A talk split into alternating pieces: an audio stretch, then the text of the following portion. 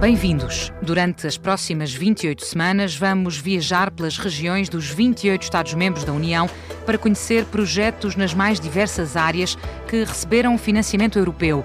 Em que é que anda, afinal, a ser gasto o dinheiro de Bruxelas? Em particular, em que ideias são aplicados os fundos de desenvolvimento regional? É o que vamos descobrir ao longo dos próximos tempos. A viagem começa hoje na Finlândia.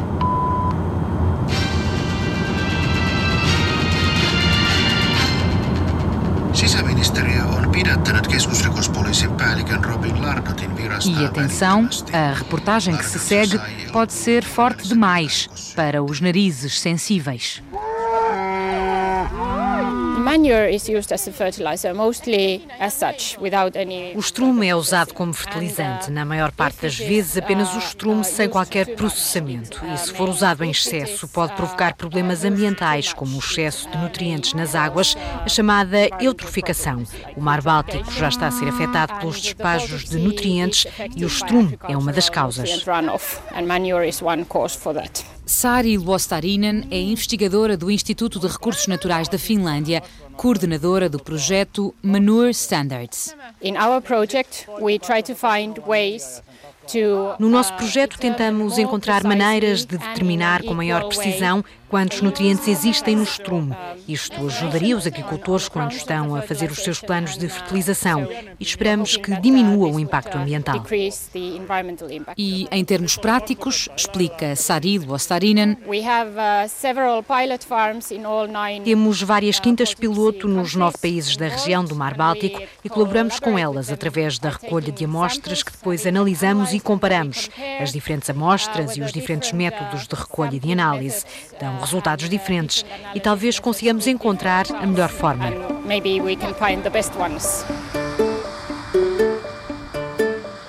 Estamos na região sudoeste da Finlândia. Capital, a pequena cidade de Saló, a uma hora e pouco de carro de Helsínquia. O maior empregador da região já foi a Nokia, até ao fecho da fábrica local em 2015. Mas o ambiente é sobretudo rural. A paisagem é dominada por montes e vales verdejantes, alguns riachos. À beira das estradas, onde passa um carro ou outro, vêem-se armazéns pintados de grená ou de ocre, às vezes quase escondidos pelo arvoredo. E ouvem-se mugidos. São como que a banda sonora da região.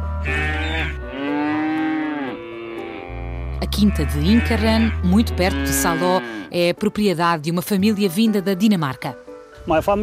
A minha família veio para a Finlândia e para esta quinta em 1890. Eu sou a sexta geração. Eu sou agricultor desde 1995.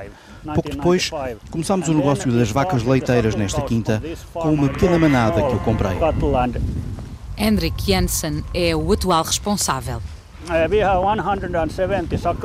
Temos 170 vacas em aleitamento, 110 são de raça pura Hereford, 30 são puras Aberdeen Angus e as outras são de raças cruzadas. Transferimos embriões todos os anos para termos aqui uma nova genética. A população de raça Hereford, na Finlândia, é muito pequena e por isso precisamos de uma nova genética. Os novos vitelos vêm renovar a manada que vive em Inkerren e, claro, contribuem também para o projeto Manure Standards. As nossas vacas produzem 3 mil metros cúbicos de estrume e espalhamo-lo pelos campos.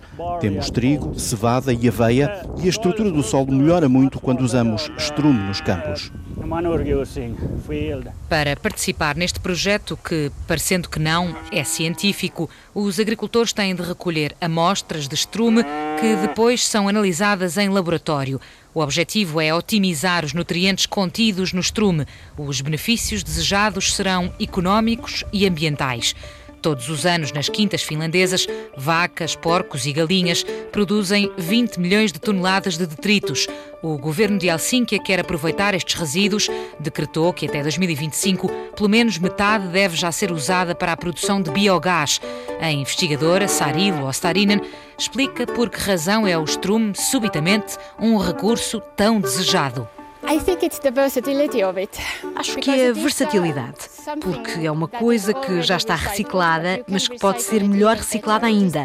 Faz parte do processo de produção animal, mas também deve ser integrado no processo de produção de cereais. E tudo isto, à medida que passa, está a tornar-se mais importante por causa das emissões relacionadas com o uso do estrume e por causa da necessidade de reutilizar os nutrientes, porque não podemos continuar a recorrer a fontes finitas.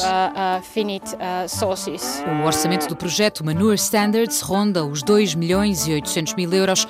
85% deste valor foi comparticipado por fundos europeus. Bruxelas aderiu à ideia, agora falta que os governantes nacionais lhe deem força.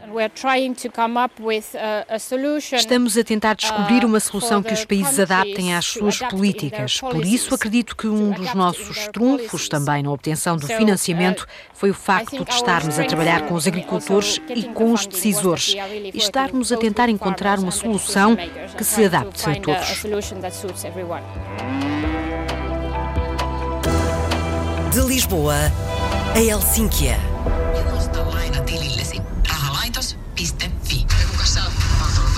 Seguimos viagem pelas regiões da Finlândia e vamos agora até à Ostrobotnia do Norte, lá no alto, junto à Lapónia.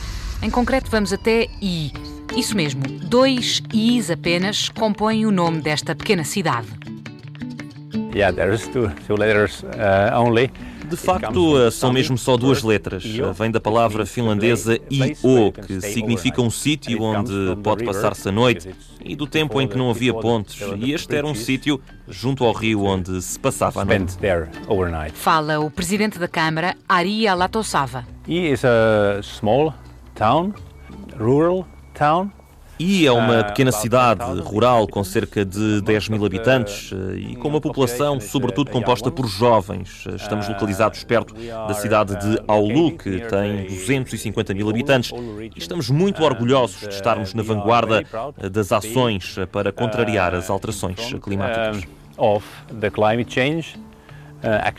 Conversamos com o presidente da Câmara com vista para o rio Ioki. Vêem-se na outra margem algumas casas solitárias, sente-se a brisa do mar forte, vinda da Baía da Bótnia, ali a uns quilómetros apenas.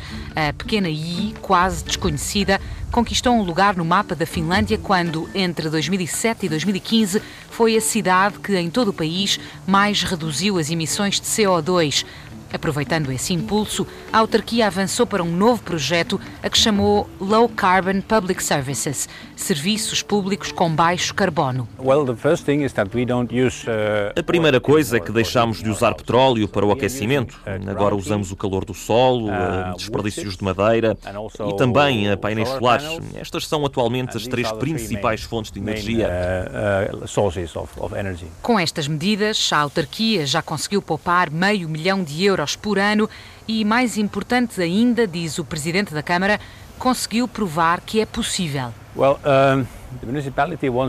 Bom, a autarquia quer ser uma espécie de líder, ou pelo menos mostrar que é possível mudar atitudes e consumos, mas precisamos de todos. Precisamos das empresas e precisamos também das pessoas.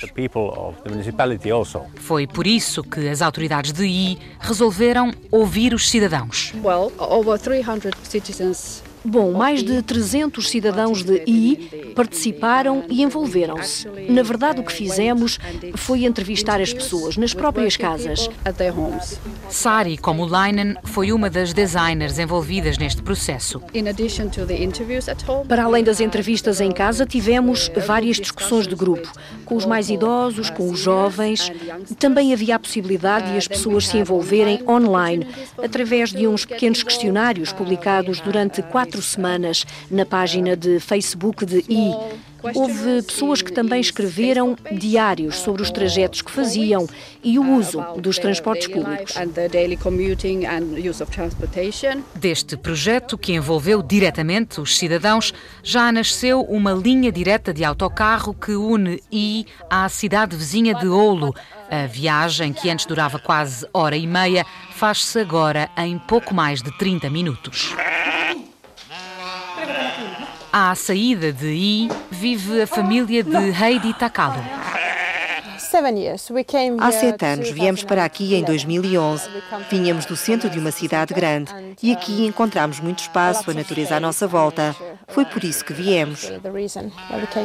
As ovelhas atravessam o terreno em redor da casa a grande velocidade para apanhar o pão que lhes levam as crianças. As galinhas depenicam do chão junto às bicicletas. Heidi escolheu o ambiente de I para ver crescer os filhos. E assim que soube do projeto da autarquia, através do Facebook, quis de imediato participar. A principal ideia que deu está já a ser concretizada.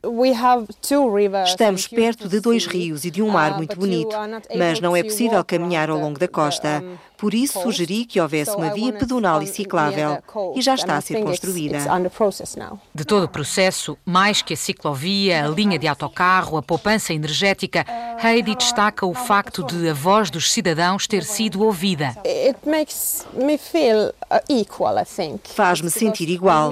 Nas reuniões participaram todos os decisores, as equipas da Câmara e até o Presidente. Portanto, o principal que senti foi igualdade. O projeto da autarquia de I, orçamentado em quase 300 mil euros, recebeu quase 200 mil em fundos europeus e ainda um elogio das autoridades europeias, como explica Ioannis Salama, o responsável pela equipa de designers envolvidos. Our a nossa perspectiva é que estamos a tornar o dia a dia aqui em I um bocadinho melhor. E a reação que obtivemos da parte da União Europeia é que esta é a maneira certa. Se envolvermos as pessoas na melhoria do seu dia a dia no local onde vivem, de algum modo estamos também a melhorar a Europa. Uma cidade de cada vez, a começar pela Finlândia. O Conselho de I é semelhante em área e população a 80% do território finlandês e o exemplo da pequena cidade está a começar a ser seguido noutras zonas do país. Reportagem de Raquel Mourão Lopes, pós-produção áudio de Paulo Cavaco, autoria de Rebeca Abcacis. De Lisboa a Helsínquia é a viagem que fazemos semanalmente. Pode acompanhar-nos em RTP Europa, no Facebook, no Instagram e no Twitter. E, claro, pode e deve ouvir-nos na rádio. Até para a semana. De Lisboa a Helsínquia